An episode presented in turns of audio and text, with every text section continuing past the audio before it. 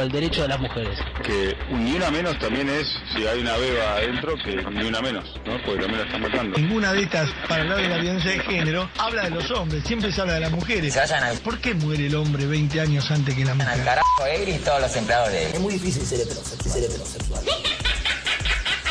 En ninguna parte del mundo a las 5 y 20 de la mañana una chica puede andar sola por la calle. Que el patriarcado no te duerma. Escucha las brujas y volá todo el día. Nos quemaron por brujas. Séptima temporada.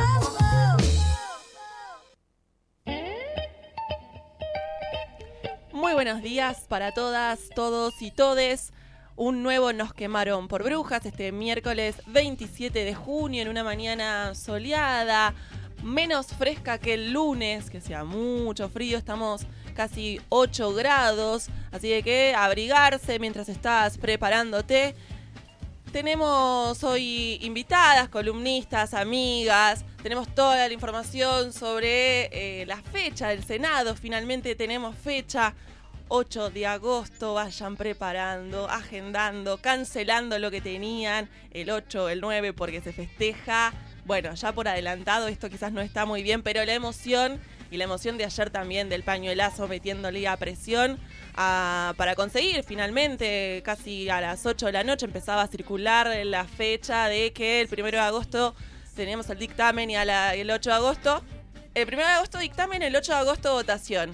Así que, bueno, agosto se viene con todo, tenemos un, un mes para, para reponernos y para seguir igualmente en las calles presionando eh, como nosotras sabemos hacer. Esto es Nos quemaron por brujas, estamos en Radio Presente, si nos querés escribir, tenemos redes sociales, en Facebook estamos como Nos quemaron por brujas, en Instagram NQPB, de la misma manera en Twitter, en Audioboom donde pueden escuchar programas anteriores, notas y este mismo programa más tarde estará también en Audioboom, donde pueden encontrarnos como Nos quemaron por brujas y en Spotify también como Nos quemaron por brujas. ¿Qué tal el Spotify? Está muy bueno, vas ahí por el subte, el tren y nos podés escuchar. Las brujas estamos en Radio Presente, pero también estamos en otras radios. Vamos ahí volando por todo el país. En Radio La Quinta Pata nos pueden escuchar.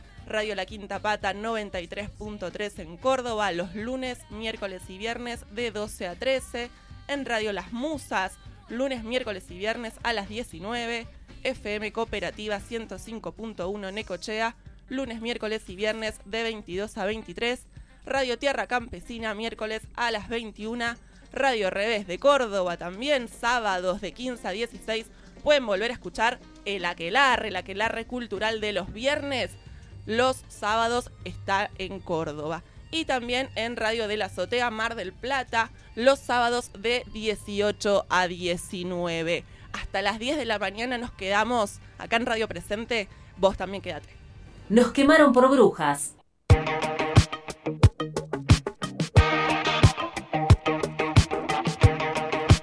Y mientras volvíamos del pañuelazo en el Congreso, nos enterábamos que eh, una represión brutal contra los docentes en Chubut, una provincia que está bastante incendiada, eh, hay muchas movilizaciones, muchas marchas, eh, venimos cubriendo y venimos eh, enterándonos de lo que sucede en Chubut a 100 días de la carpa municipal que instalaron mientras docentes esperaban el resultado de una reunión para, bueno, para hablar del tema de las paritarias. La infantería de la provincia provincial eh, reprimió con gases lacrimógenos y balas de goma, provocando entre 40 y 50 heridos, entre ellos niños y niñas. Eh, los trabajadores reclaman un salario básico docentes de 12.500 pesos y denuncian que el mismo alcanza actualmente apenas 8.500 pesos. Tienen un año eh, los salarios congelados. El gobernador es Mariano Arcioni y vale recordar que este año el Encuentro Nacional de Mujeres será en esa provincia que nos recibirá, que en este contexto de, eh, bueno, de reclamos, de movilizaciones, de una, eh, provincia entera reclamando desde salud, docentes, eh, trabajadores y trabajadoras municipales y estatales que están en plan de lucha. Eso sucede en Chubut, también acá en la ciudad de Buenos Aires. Hoy hay una conferencia de prensa por emergencia en el INTI. Trabajadores y trabajadoras organizadas del INTI realizarán una conferencia de prensa para exigir el inmediato tratamiento del proyecto de ley de emergencia laboral en el organismo sigue el INTI resistiendo. Participarán los diputados y las diputadas Mirta Atundis, Daniel Arroyo, José Ignacio de Mendiguren, Roberto Salvarreza y Cecilia Moro, entre otros. El lugar de la conferencia de prensa será en el anexo de la Cámara de Diputados, que es este primer subsuelo. Estas son algunas de las noticias mientras saltamos este cerco mediático y nos informamos con, las, eh, con los portales donde queremos saber qué es lo que está pasando.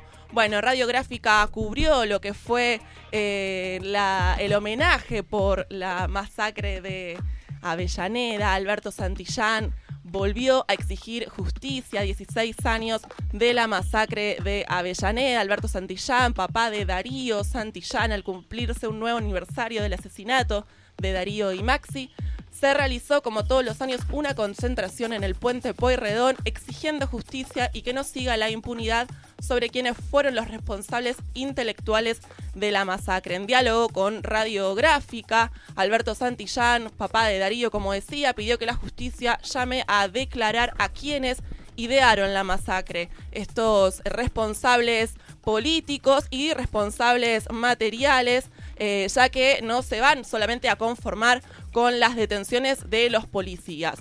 Fanciotti y eh, Franciotti ambos policías que sabemos que 16 años después recordamos esas imágenes.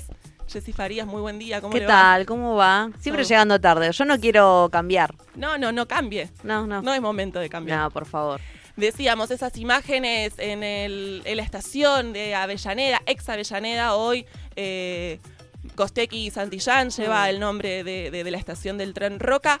Y un documental que, si no lo viste, vale la pena ver lo que es La crisis causó dos nuevas muertes, que lleva el nombre del titular de Clarín el Sí. día después de la masacre y ve, se ve ahí toda la operatoria mediática para tapar. La crisis no causó ninguna muerte, lo que causó la muerte fue la policía bonaerense, la política eh, del El gobierno Estado, el y Estado. Eh, recordemos, ¿no? Página 12 hizo esa cobertura en donde pudimos ver justamente cómo fue la secuencia de la cacería de estos dos pibes que estaban luchando en el puente. Eh, y bueno, interesante entonces, como decía Lau, ver esta, este docu. Tenemos más noticias. Tenemos más noticias Sí. y obviamente queremos saber qué es lo que pasó a- ayer, porque ayer estuvimos en el pañuelazo y festejamos la fecha, ¿no? Mientras estábamos ahí teníamos ya fecha en el Senado y no queríamos dejar de, de festejarlo. Así es. Finalmente eh, se hizo este pañuelazo federal, 80 acciones eh, a lo largo y a lo ancho de todo el país. Por ejemplo, nosotras, las conurbanas que venimos del oeste, ahí había en Moreno, en Morón, una radio abierta con toples con todo al aire, con otras compañeras radialistas de la zona. Eh, Primero una conferencia de prensa que estaba pautada para las doce y media del mediodía, se retrasó una hora, empezó una hora y media después. Nos comentaban ayer por la tarde las compas de la campaña que durante el partido este, se fueron, se, se rompió ahí un poco la reunión después, pero vieron que las senadoras y los senadores estaban yendo a seguir laburando la cuestión y a la tarde nos enteramos que finalmente el primero de agosto se va a firmar el dictamen, que el 8 de agosto cae miércoles, así que agéndatelo ya mismo, empieza ahí a marcar la agenda. Sí, Eh, ya decíamos, prepárate todo, cancelá lo que tengas porque sí. Ese día y el día siguiente y el día siguiente, yo creo que hacemos Fiesta. una maratón, podemos hacer. Sí, por supuesto. Algo de eso que nos gusta. Así que el miércoles vamos a estar bien, bien ansiosos. El miércoles 8 bien, bien ansiosos aquí a la mañana. Y después vamos a estar yéndonos a la tarde, a pasar la nochecita. Y el mes vamos a estar. No vamos a contarlo, vamos a detallar cómo vamos a estar, pero vamos a estar muy, pero muy felices porque finalmente el aborto será ley en la Argentina. Hubo una tensa reunión ayer en el de jefes y jefas de bloque. Eh, después, bueno, tuvimos esta buena noticia de que finalmente ya se trata, falta muy poquitito. Em, Recordemos, ¿no? Que la presidenta del Senado, la vicepresidenta de la Nación, Gabriela Michetti, eh, la semana pasada giró a dos comisiones más, a la de presupuesto y Hacienda y a la de asuntos constitucionales. La campaña muy firmemente empezó a comentar que era innecesario porque la verdad es que el presupuesto es como se, como cualquier como cualquier modificación que hay en alguna ley se trata en el presupuesto no hace falta tratar no hace falta tratarla específicamente en la comisión.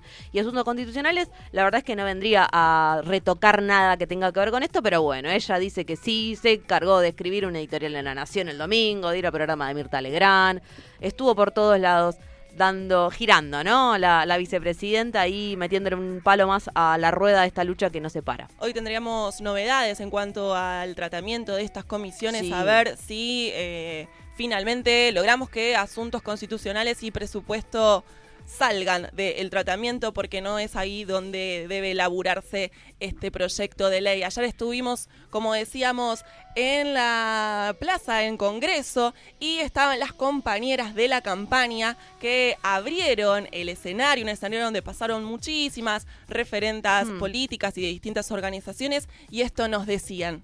El 13 de junio, en realidad el 14 de junio, obtuvimos la media sanción de la ley de interrupción voluntaria del embarazo.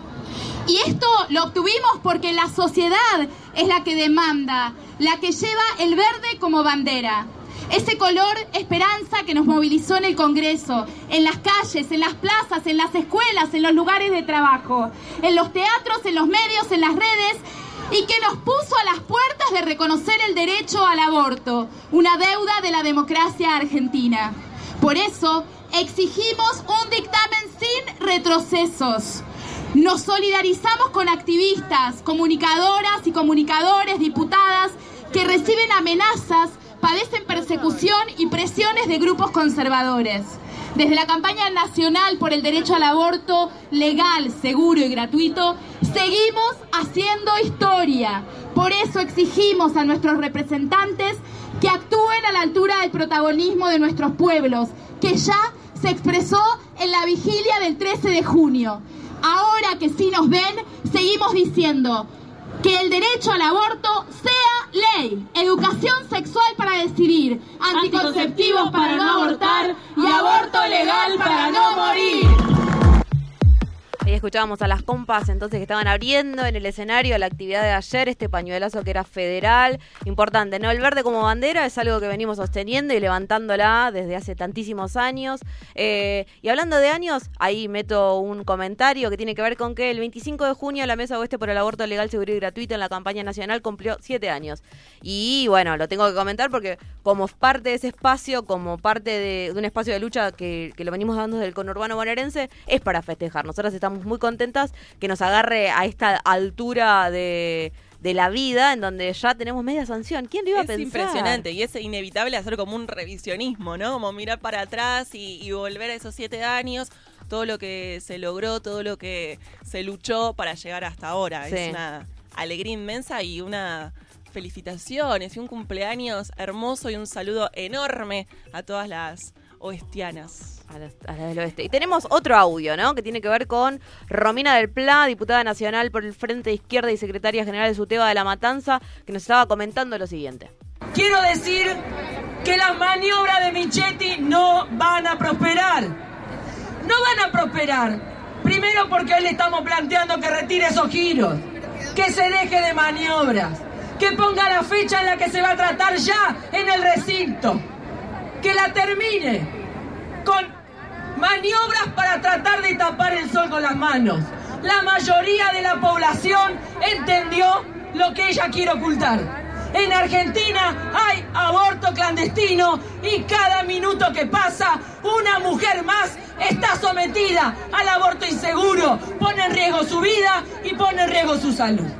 Por eso, si tuvimos un millón para hacer que la Cámara de Diputados aparezcan los votos donde no estaban, ahora tenemos que decirle claramente, ¿quieren dos millones? Van a tener dos millones. Clarísimo, ¿no? Esto que estaba sucediendo en todo el país, no hace más que cerrarle un poquito la boca a una vicepresidenta que parece que no sale más que de, no sé, de un perímetro pero bien pequeñito, en donde no se da cuenta de que sí, en el interior del país, en lo que ella dice el interior del país, en las ciudades, que no son la ciudad de Buenos Aires, también estamos organizadas. Exacto, y Michetti que tiene una lectura política de todo bastante limitada, ¿no? En la misma mesa de Mirta Legrand, el día anterior al paro nacional y paro general, decía que este era un paro político. Bueno, silencio, puntos suspensivos. Después que eh, en el interior, esa forma de, de llamar a las provincias del país, eh, todos estaban en contra de la legalidad. ¿Quién son todos? Bueno, en respuesta a Michetti, más de 80 pañuelazos en Mar del Plata, en Jujuy, en Salta. Ayer había fotos de que circulaban en todas las redes de pañuelazo, un pañuelazo federal que se hizo sentir y que se va a hacer sentir en el resto de la semana seguramente. En todos lados y en tu cara, Miquetti, este, ¿es aborto legal o aborto clandestino? Es así de simple, no queremos más muertas y queremos que nuestros derechos se, se cumplan de una vez por todas, ¿no? Hoy a las 5 de la tarde va a haber un festival de, por la legalización, a las 18 horas en el Congreso, una banda de música para moverte, porque si no podés moverte, no podés bailar, no es tu revolución, querida, querido. Y mañana a las 18 horas, la campaña nacional por el derecho al aborto legal, seguro y gratuito va a estar entregando los premios del concurso fotográfico Derecho al Aborto Legal, Identidades en Lucha. Quienes participaron mandaron este, fotografías hasta el 30 de abril. Se recibieron más de mil propuestas fotográficas, más madera, ¿eh? Mamita, qué manera de sacar fotos. Sí, este concurso podrían enviar fotos en varios dispositivos, desde celulares hasta máquinas fotográficas. Esto tiene que ver con que todas pudieran acceder justamente a participar. Y aparte porque todas tenemos alguna foto con un pañuelo verde en donde estuvimos. Yo tengo una muy buena, ahora, ahora te la voy a mostrar. A que ver, ayer, que la- que hay eh, un escracho muy lindo cerca, en una iglesia de la ciudad de Buenos Aires. Este, como decíamos, entonces se van a reconocer alrededor de 30 fotografías que van a formar parte de una muestra itinerante. Me encantaría entonces que esta muestra llegue a la mesa oeste, ahí en Morón, cuando hagamos un próximo mesazo pañuelazo, que esté la muestra itinerante. Ya me voy a poner en contacto con les organizadores. Ya está, qué manera de gestionar Jessy Farías es así, Jessy Farías es así y también el resto de las brujas que no hemos saludado aún siendo las 9.20, beso a Cele Farman, Raquel Paso y Ángela Ciorciari. Queda mucho más de Nos quemaron por brujas hasta las 10. Información, economía, deportes, series, películas, música, literatura. Nos quemaron por brujas. Séptima temporada.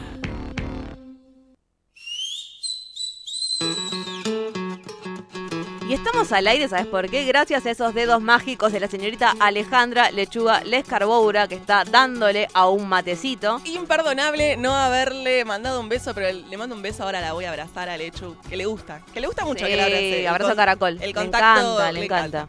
Le encanta también que le organicen los rulos. Eso también es otra cosa que le gusta muchísimo. Y hablando de rulos, tenemos acá a otra rulienta. A otra, somos. Sí, sí. Hoy, hoy copamos los rulos. Sí. Ganamos los rulos, cosa que no suele suceder por lo general. Ganan los lacios. Hoy ganamos los rulos. Está bien, hay que, hay que, no sé, iba a decir alguna tontería que la verdad es que vamos a dejarla pasar. Columna que se inaugura en, en Nos quemaron por brujas es la columna de abogados y abogadas del noroeste argentino en derechos humanos y estudios sociales, Andes. Estamos aquí con la Tucu, Mariana Paterlini, la conocimos a través de otra Tucu que es la EPI, es directora institucional de Andes, está viviendo, es una tucumana viviendo en Buenos Aires ahora, adaptándose a esta vida, ya vamos a estar hablando de cómo Esa debe ser una columna aparte, ¿no? sí, con otra voz. Pero bueno, Marian, muchísimas gracias por estar acá. Bueno, buenos días. Muchas gracias a ustedes por invitarnos, por abrirnos este espacio eh, para Andes. Eh, es, la verdad que estamos bastante contentos y contentas de estar eh, compartiendo. Me gustaría nada más decir que más allá de lo que nuestro nombre pueda decir, Andes es una organización interdisciplinaria Hmm. que trabaja desde la perspectiva de derechos humanos y que este nada y que la, la- el- la idea de estas columnas que vamos a ir haciendo eh, mensualmente es poder traer una lectura desde la agenda feminista y de derechos humanos de diferentes eh, efemérides y temas de la agenda pública que vayan saliendo para poder compartir con la con la audiencia de Radio Presente y de Nos quemaron por brujas. Vamos a contar cómo salió esta columna. Nos cruzamos el 4 de junio en esta cobertura colaborativa, las compañeras de la ATFEM que nos prestaron esa, esa sede tan hermosa ahí en Avenida de Mayo. Y ahí con María nos cruzamos, que ya nos conocíamos de haber estado en otros espacios, compartiendo charla, birra y hasta baile, batucada, mismo. De Eso. todo compartimos. Y, che, tiene que estar la columna de Andes. Y acá está la columna de Y acá Andes, está. que hoy tiene que ver con justamente justicia, travesticidios, porque estamos yendo hacia el, hacia el Día del Orgullo LGBTIQ. eh, mañana un día de lucha, un día para seguir levantando esa bandera multicolor, para seguir exigiéndole al Estado políticas públicas que tengan en cuenta a la población que es nunca tenida en cuenta. Efectivamente, y no solo porque estamos llegando mañana al 28 de junio y vamos a gritar muy fuerte nuestro orgullo, eh, sino también porque estamos hace apenas dos semanas que salió la sentencia por el caso de Diana Zacayán, que es un hecho bastante inédito en nuestro país y súper importante eh, para todas las personas que, que estamos militando, para todas las organizaciones que estamos pidiendo eh, por la visibilización de, la- de las identidades disidentes y de las identidades trans en particular.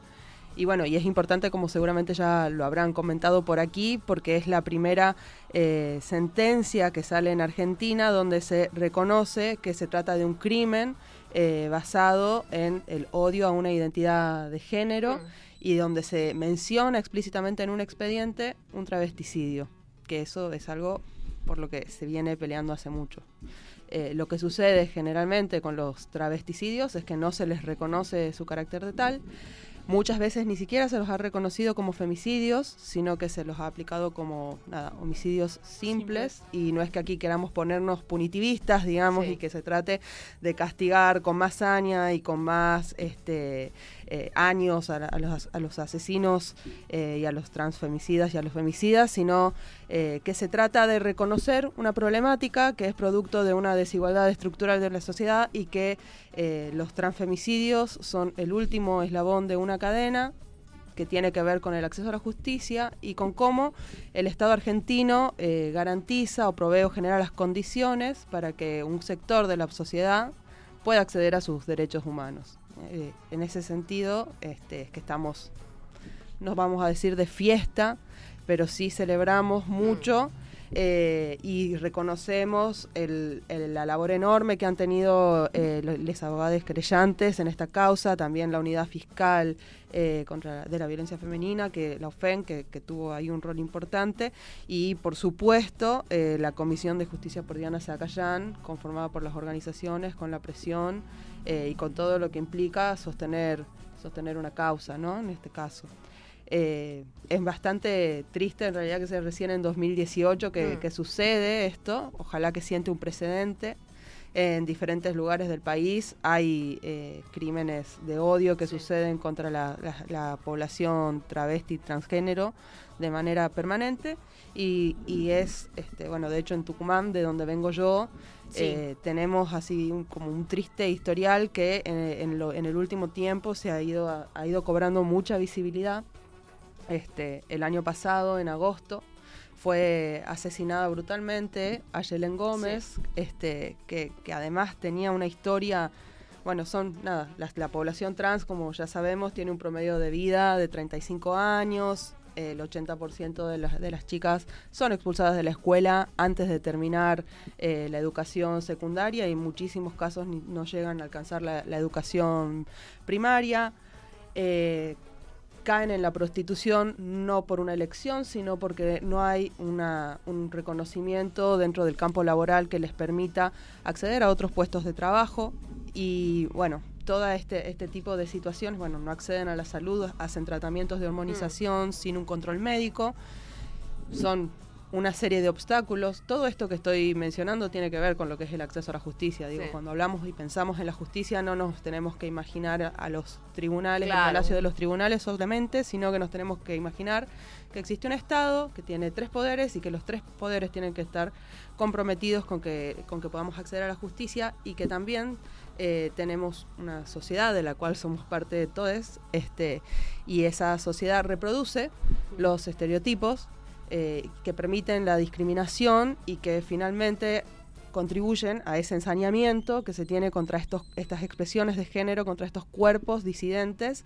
eh, y que son, nada, en el caso de Ayelén eh, fue asesinada brutalmente, arrastrada, bueno, se le encontró su cuerpo desnudo debajo de una grada en un club, con tierra en la boca, un horror, y estamos ya a 10 meses de que su asesinato haya sido cometido y todavía la insta- se, se encuentra en la instancia de instrucción. Esto quiere decir que se está investigando la causa, hay un detenido con prisión preventiva, eh, pero todavía no se ha iniciado, ni hay fecha, ni nada que esté cercano al juicio oral. Y esto nos habla de una dilación también Sí. de la justicia, que es otra característica particular eh, que tiene que ver eh, con, bueno, la- acceder a la justicia siempre es lento, pero en algunos casos en particular, los sectores más vulnerables o en situación de mayor vulnerabilidad generalmente tienen más obstáculos para acceder y para que haya una, una rapidez y una atención profunda en las investigaciones, este, y muchas veces si no es porque las organizaciones y la Sí. sociedad están acompañando, presionando y visibilizando, haciendo las denuncias donde corresponde,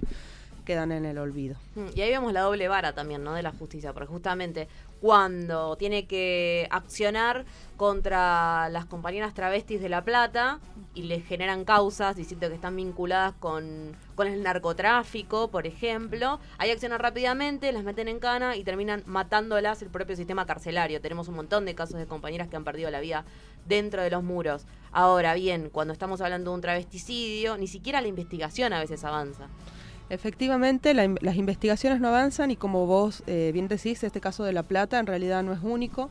Eh, lo que hace una de- uno de los impedimentos que tiene el, el colectivo trans para poder realizar las denuncias de la violencia que sufren es que muchísimas veces la, la policía está involucrada, la Claro. misma policía en donde deben llevar adelante la denuncia, se encuentra involucrada en los hechos que hacen un uso discrecional y extorsivo, digamos, de las herramientas eh, que tienen a su disposición. En general, en, en todo el país, digamos, se utiliza mucho la figura de las contravenciones, este, que, son ya están son inconstitucionales, son una herramienta que viene de la época de la dictadura y que son esas esas cosas que no son ni delito, eh, sino que más bien se trata de herramientas para mantener el control social, entre comillas, digamos, este, pero que en la práctica eh, es lo que se utiliza para detener a, a personas por su aspecto bajo, no sé, eh, figuras como eh, desorden público o incluso en algunos lugares el ejercicio de la prostitución como tal está penado por una contravención. Eh, lo que sucede adentro de las cárceles es lo que vos acabas de decir, están además en condiciones de este, hacinamiento de insalubridad, bueno, nada, todas formas de tortura y de violencia institucional, que son otros de, la- de los problemas que llevan a que la vida de una persona travesti y trans en nuestro país, mm, en general, no sucede, no, no- no pase de los 35 años. En el caso de Diana Zacayán, 39 años tenía, o sea que había superado la media.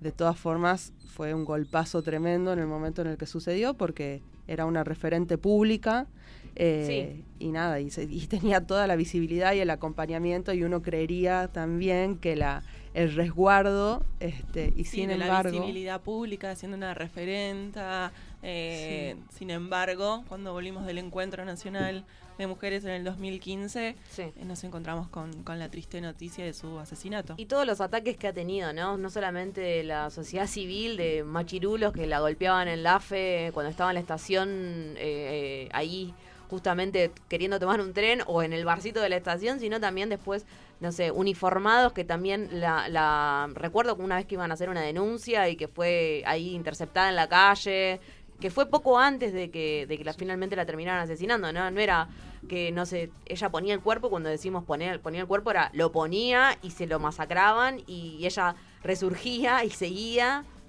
Así que importantísimo tener en cuenta este, lo que ha, cómo se expedió la justicia justamente para marcar un precedente en este sentido.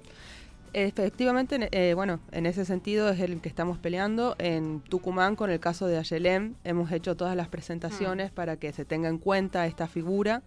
Eh, sin embargo, todavía no tenemos una, una respuesta, por supuesto. La carátula sigue siendo homicidio simple.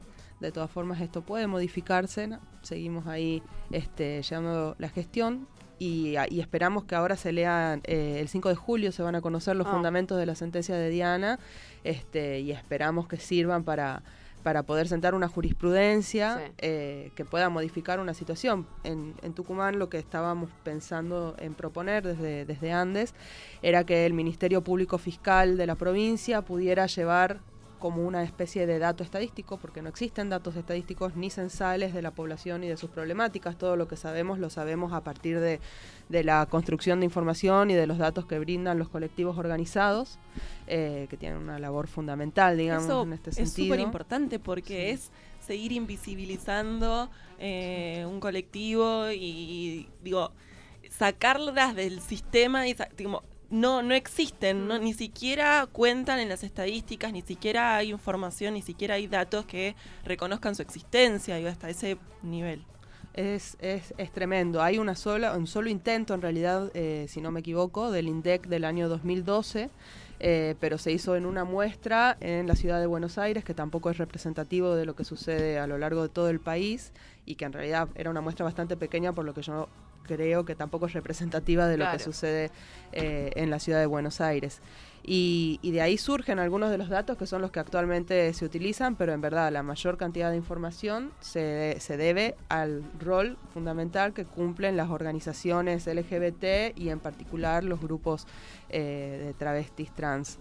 Eh, en Tucumán eh, hay un- una institución que ha sido bastante importante, eh, que sigue siéndolo, que es el Centro Educativo eh, Trans Puertas Abiertas, Sí. que es una institución secundaria eh, que está que se abrió hace un par de años pensando en garantizar la continuidad de la trayectoria escolar eh, de, la- de las chicas este, y tiene, bueno, no es, no, es, no es exclusiva, digamos, no se trata de generar un gueto, sino que se trata de pensar en una escuela para adultos y adultas que pueda brindar condiciones amigables para que ellas no se sientan expulsadas. Eh, de hecho, eh, vo- cuando volvió a Tucumán, porque ella había estado exiliada a raíz de toda la discriminación, a raíz de que había sido víctima de abusos policiales en el año 2013, abusos que habían sido denunciados ante informes en la Comisión Interamericana de Derechos Humanos, bueno, una trayectoria así también de abuso, denuncia, falta de respuesta del Estado, exilio de la provincia, venir a Buenos Aires, condiciones tremendas de vida, volver a Tucumán, morir, asesinada de manera Mm. cruel y violenta. En el medio había pasado por el bachillerato trans Moria, Sí. Eh, Mochacelis y cuando vuelve a Tucumán era su intención volver a retomar eh, sus estudios, pero nunca llegó a, a- a hacerlo. Y, y nada, y esta institución fue, es como un caldo de cultivo eh, que permite el encuentro de muchas de las chicas que están preocupadas por, por generar, por cambiar esta- estas condiciones de vida en las que están y a partir del, del transfemicidio de Ayelen aparece una organización que se llama LOTO, Libertad y Orgullo Trans Organizado, me encanta su nombre, este, que, viene, que viene un poco a responder a, esta, a, esta, a este vacío, porque también en, en Tucumán en particular no existía una organización, eh, sino que existían tal vez algunas personas referentes de organizaciones nacionales como, como ATA, este, pero no había una organización local que pudiese pensar desde la realidad contextual, porque tampoco es la misma en cada, en cada lugar, eh, de qué se trataba, cómo modificar o cómo adecuar las políticas públicas existentes o cómo proponer nuevas políticas públicas y pelear, por ejemplo, por el cupo laboral trans, que es una demanda que se está llevando en diferentes lugares del país, eh, para mejorar las situaciones. Perfecto. Y, y por la por la ley de cupo, para cesar los travesticidios y transfemicidios y también para seguir este, dando cuenta ¿no? de, de la población que ha sido invisibilizada, pero que también es imparable. Eh, vamos a estar marchando mañana a las 6 de la tarde eh, en Plaza de Mayo hacia el Congreso.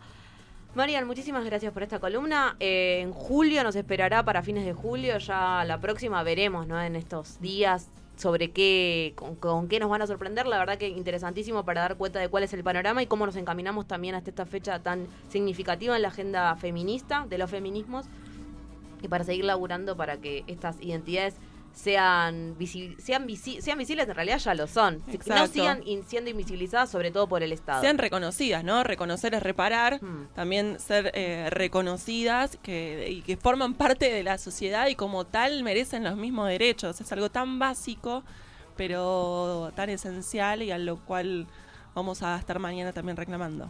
Bueno, en Tucumán también se va a hacer un gritazo, la, la- la demanda por los por la justicia, por los tra- transfemicidios, por justicia por Ayelén, por Cintia Moreira, que es otra compañera que fue eh, asesinada hace poco en la provincia, eh, va a ser la que cope la agenda del Día del Orgullo, así que también en todo el país se va a escuchar bien fuerte eh, la justicia por todos los transfemicidios y travesticidios. Muchas gracias por el espacio. Muchas gracias. Prohibido. Prohibido girar a la derecha. Termina la historia de este humilde trabajador que ha sido utilizado y ni siquiera se ha enterado. ¿Quién saca la tajada? ¿Quién maneja este tinglao? Los que están por arriba, los que parten el bacalao.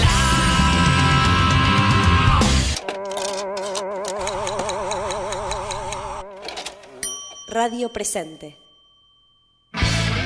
¿Quiénes marchan por las trabas?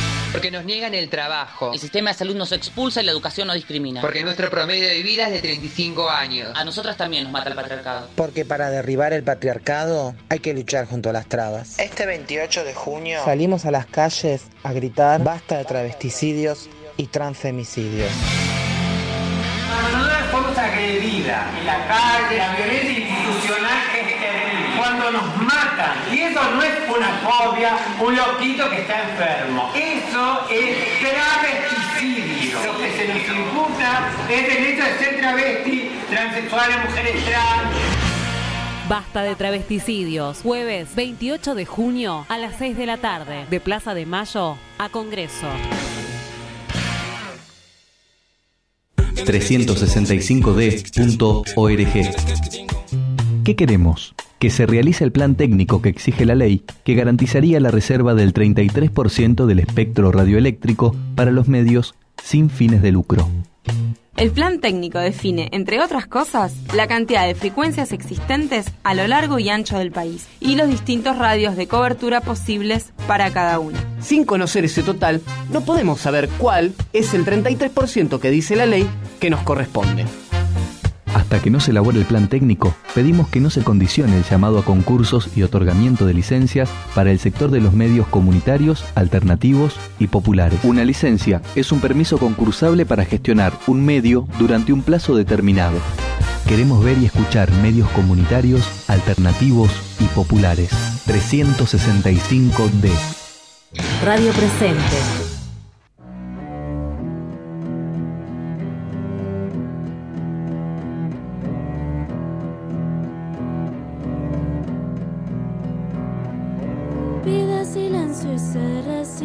Pierde el calor que su piel siente, quiere saltar y se pierde.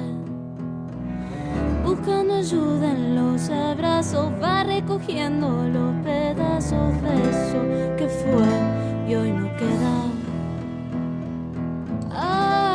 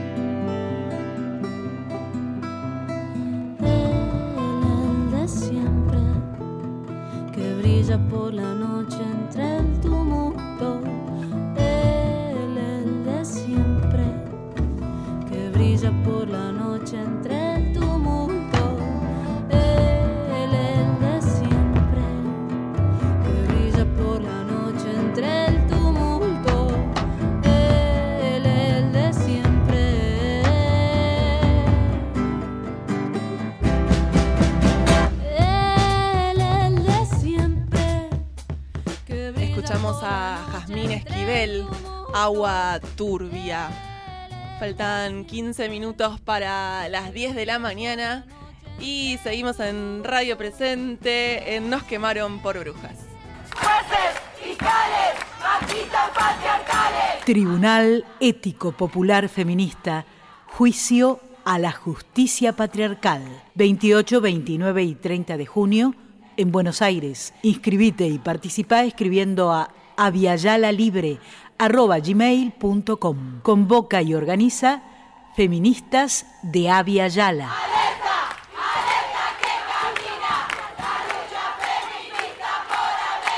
Alerta machistas, que viene caminando la justicia feminista.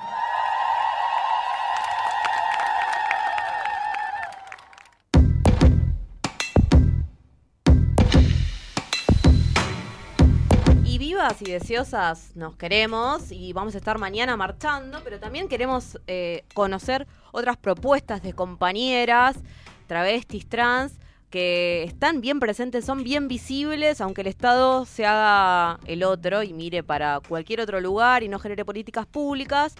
Por eso estamos en comunicación con Paola Arraigada, ella es activista trans y colabora como asesora referente del colectivo LGBTIQ. ¿Qué tal, Paula? Aquí Lau y Jessy te damos la bienvenida y muchas gracias por aguantarnos unos minutos más. Buen día, chicas, ¿cómo están? Muy bien, muy bien. Aquí preparándonos para, para la marcha de mañana, pero queríamos saber eh, sobre esta empresa Traga Trans T. eh, ¿De qué se trata? Acá lo que podemos ver en la página web, que ya la vamos a estar ahí posteando en nuestras redes sociales. Somos una empresa de impacto social que busca realizar tareas digitales rutinarias, no automatizables, con calidad corporativa, trabajando con grupos interdisciplinarios, fomentando una integración laboral que beneficie a la sociedad en su conjunto. Yo ya la, quiero. ya. Así es, me, me sacaste el speech, te digo. Traducinos Este, eso, es. Pau. Sí, mira, lo que se dedica en realidad es a automatizar cosas que son difíciles para las máquinas, pero son muy fáciles para los humanos. Eso es esencialmente lo que, lo que se provee, digamos, pero lo más importante es el impacto social que, Sí. que tiene para nuestro colectivo, porque todas las, todas las y les trabajadores van a ser del colectivo trans. Y eso es sumamente importante en un, en un, en un contexto donde se va contra los derechos y contra justamente los derechos de las trabajadoras. Eh, y sobre todo para nosotras que no existe hasta ahora un espacio donde eh, estemos contenidas en todo lo que en toda la, en la extensión de la palabra, porque eh, al ser tan fácil de hacer, puede entrar una chica que cumple con mínimos requisitos. Eso es, es importante porque nosotras, la mayoría, sobre todo las de una franja etaria, que va de los 35 para arriba, ni siquiera ha podido terminar el secundario y hay muchos casos de que no han terminado el primario. Con lo cual cualquier acceso al trabajo este, es sumamente difícil si eso no se hace, si no se hace de una forma amigable y con un marco de contención. Y el marco de contención no es solamente con el trato, sino eh, entendiendo cuál es la problemática del colectivo. Si es un colectivo que está tan marginado que no ha podido acceder a la educación, que no es que no accedió por una cuestión de, de decisión, sino que fue una imposición de una sociedad que no ha sido permeable a un colectivo y que ha sido tan expulsiva que hasta la ha sacado del sistema escolar.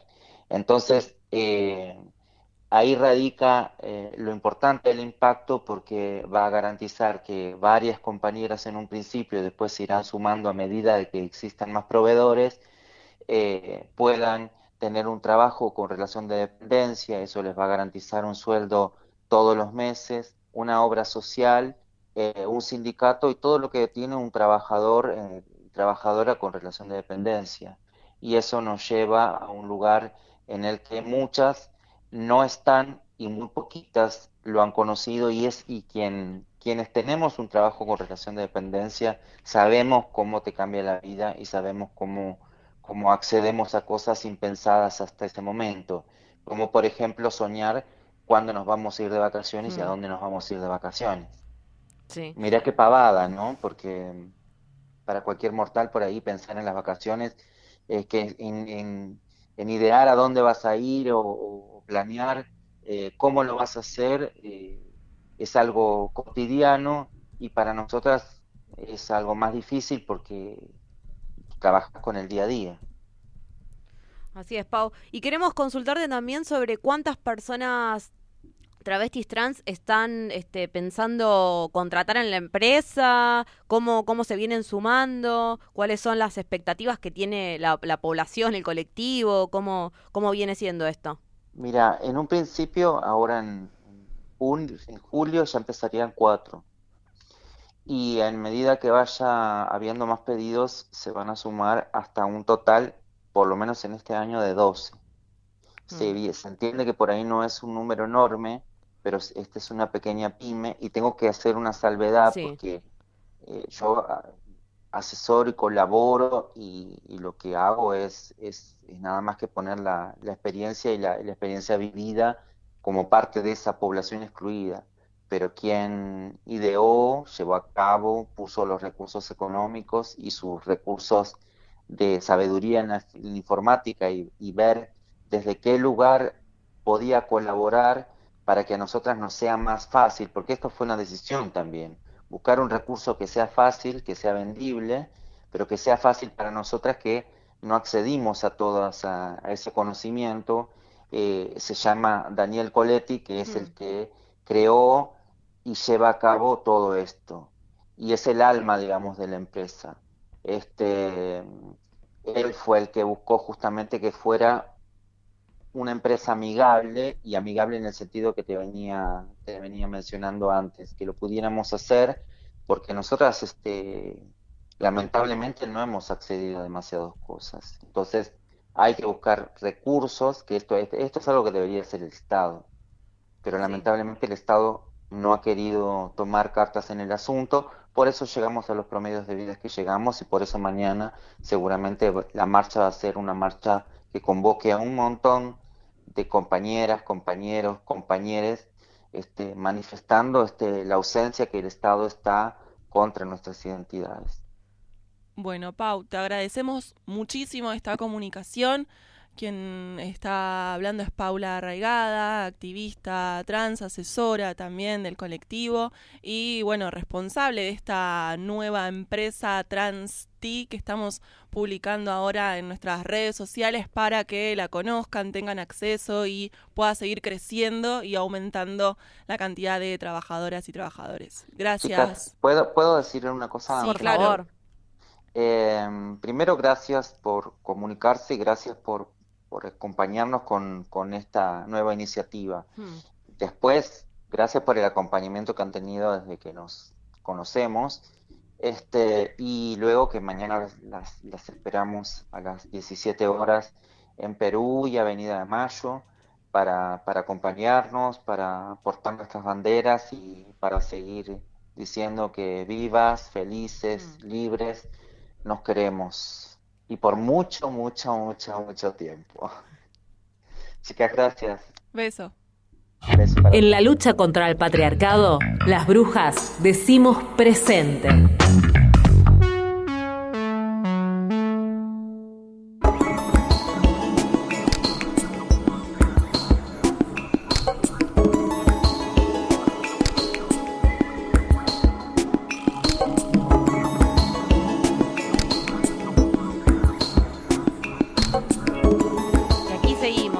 Nada más que seis minutos para salir del aire de este miércoles. Nos quemaron por brujas aquí por Radio Presente.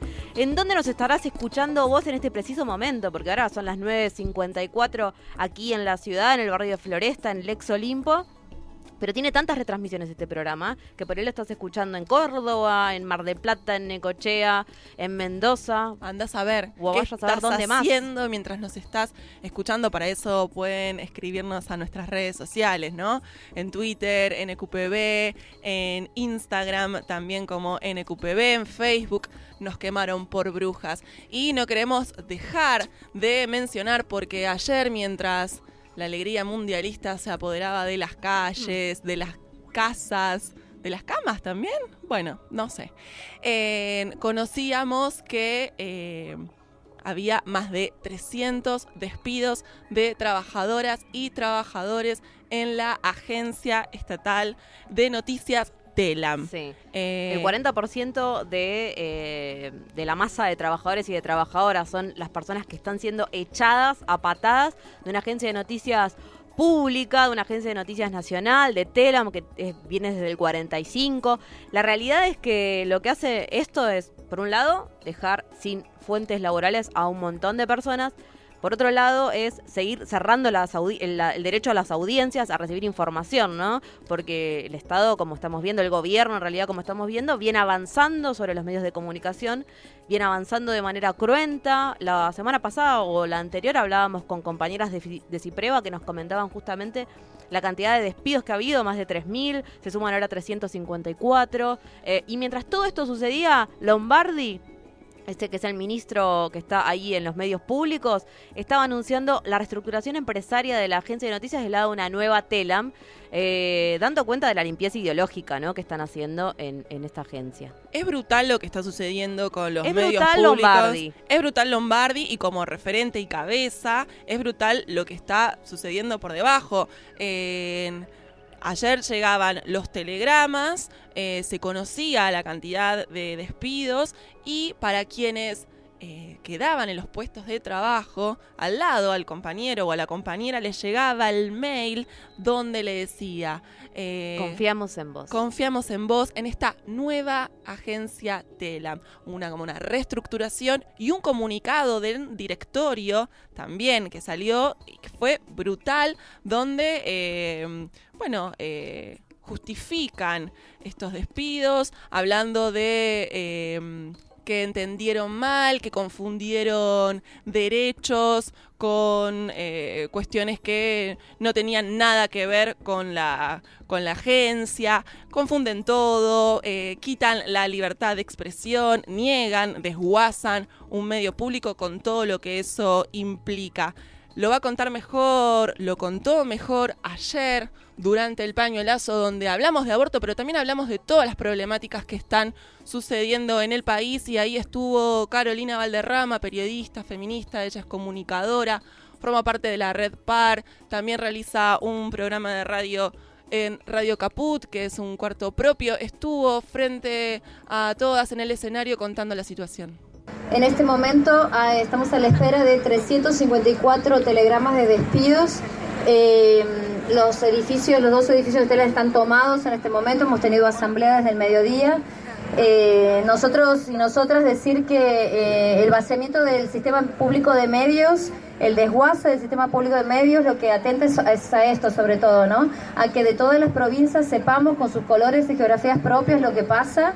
Eh, el único medio que tiene alcance nacional es el, es el sistema público de medios, es el único. Los otros son medios que tienen potencia para llegar a determinados lugares, con lo cual eh, casi la mitad de la planta de la Agencia Nacional de Noticias está recibiendo telegramas de despido, mientras que en simultáneo el resto de los compañeros y las compañeras están recibiendo un mail o sea, estamos sentados al lado, digamos, estamos, están recibiendo un mail donde les dice bienvenidos a la nueva agencia de noticias que es más plural, que es democrática. Así estamos en ese nivel de, de, de cinismo.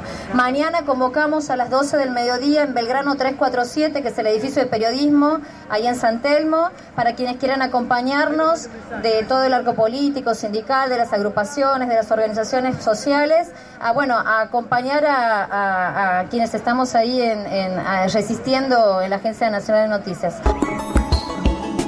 Caro nos comentaba qué era lo que estaba sucediendo, primera, de primera mano, ¿no? Este, en voz propia lo que estaba aconteciendo en la agencia de noticias. Con Celestita Farman estuvimos este fin de semana con Silvina Molina, que también es parte de, Telam. Fueron, fuimos, fueron este, corriendo las diferentes secciones, ahora está en tecnología, está aprendiendo muchísimo, nos comentaba, ¿no? Un poco de, sacar lo, lo, bueno de todo lo malo. Eh, y justamente el sábado lo que nos decía es esto, estamos esperando que lleguen más de 300 telegramas de despido, no sabemos cómo es. La situación, imagínate la voz que estás en tu casa. Estás en un laburo y sabes que en un momento de la semana te va a llegar un telegrama. Puede ser a vos o a tu compañera, o a tu compañero, o a la persona que se sienta más allá, o a la gente de comercialización, en donde le dicen, flaca, te quedaste sin laburo. Y están todo el tiempo con esa presión, además del bastardeo constante de Lombardi, que es un cerdo, vamos a decirlo, eh, que viene ahí menospreciando el laburo de las periodistas y de los periodistas, de las comunicadoras y de los comunicadores de manera vergonzosa. No solamente lo está haciendo con Agencia Telam, también lo está haciendo con la TV pública. Vero González, una compañera de Red Par, se ha quedado sin laburo porque no está saliendo al noticiero. Es una compañera que ahora está haciendo producción cuando ella estaba este, saliendo justamente en el noticiero eh, todos los días, así que es importante dar cuenta como audiencias, tener la responsabilidad y acompañar en este momento a quienes nos nos informan qué es lo que va aconteciendo. Pero bueno, Silvina Molina nos contaba un poco cuál era la situación y la verdad que es triste, ¿no? Esto de decir, yo no quiero ni ir al baño cuando estoy trabajando porque sé que en el pasillo me van a preguntar si sé algo y me van a decir que por ahí pasó otra cosa. Y la verdad que eso es eh, vivir con con, nada, con la cabeza en, una, en una presión una constante. Sí. sí. Por eso hoy a las 12 se convoca esta nueva asamblea general en las puertas del edificio ahí de, de, la, de la redacción en Belgrano 347. A las 12 van a estar organizaciones sociales, referentes eh, políticos y deberíamos estar eh, todos y todas acompañando a los trabajadores y las trabajadoras de Telam porque lo que está sucediendo, como decía Jessy, eh, bueno, es realmente increíble. Y ayer también se cumplieron 11 meses de la desaparición de Joana Ramallo. Nos seguimos preguntando dónde está Joana la última vez que la vieron fue el 26 de julio del 2016 a las 20.30 en la estación de servicio IPF, ubicada en la esquina de la calle 1 y 63 de la ciudad bonaerense de La Plata. Desde ese día su familia no sabe nada de ella, gracias a los esfuerzos de su equipo de abogados, de abogadas, de los familiares. Eh, la causa cambió de carátula de averiguación de paradero a investigarse como una posible trama de trata de personas. Nos seguimos preguntando dónde está Joana hasta encontrarla porque el Estado es responsable. Sí, el Estado también es responsable de que los trabajadores y trabajadoras de la comunicación no se queden sin laburo. Así que no queremos, queremos medios públicos, queremos que sigan en pie y queremos que los trabajadores y las trabajadoras sigan informando de manera responsable como lo están haciendo. Que no sigan avanzando contra nosotras nuestros derechos laborales, pero también nuestros derechos como audiencias. Así que en un ratito nos estamos yendo para ahí para Telam para seguir acompañando. Interesante la cobertura que ayer, fotográfica que ayer hizo Revista Cítrica. Metete en las redes sociales de Revista Cítrica y miró un poco cuáles son las caras, ¿no? Porque podemos hablar de 354 personas sin laburo, pero verle la cara a ese compañero y a esa compañera da cuenta de la situación tristísima porque avanzan contra ellos y ellas ahora, pero después nos va a tocar a nosotras. Exacto, y aparte te quedas sin laburo en un contexto en el que ya venías con tu sueldo hiper precarizado, eh, flexibilizado tu, tu fuente de trabajo, es de un día para el otro no tenés más un sueldo digno, tenés que seguir manteniendo una familia y lo que tiene que ver con el derecho a la comunicación, que siempre decimos que es un derecho humano y también el trabajo es un derecho humano pero bueno, de este gobierno de derechos humanos sabe muy poco. Sí, con dos minutos, tres minutos ya pasaditas de las 10 de la mañana y con esta energía que está un poquito arriba, queremos igual despedirte de una manera feliz porque tenemos que seguir organizándonos y salir a las calles porque son nuestras, no nos van a quitar la lucha. Nosotras nos reencontramos el próximo viernes a las 9 de la mañana aquí en Radio Presente. Chau. Chau. Se dice de mí. Mi de se dice, de mí, se di de mi ser.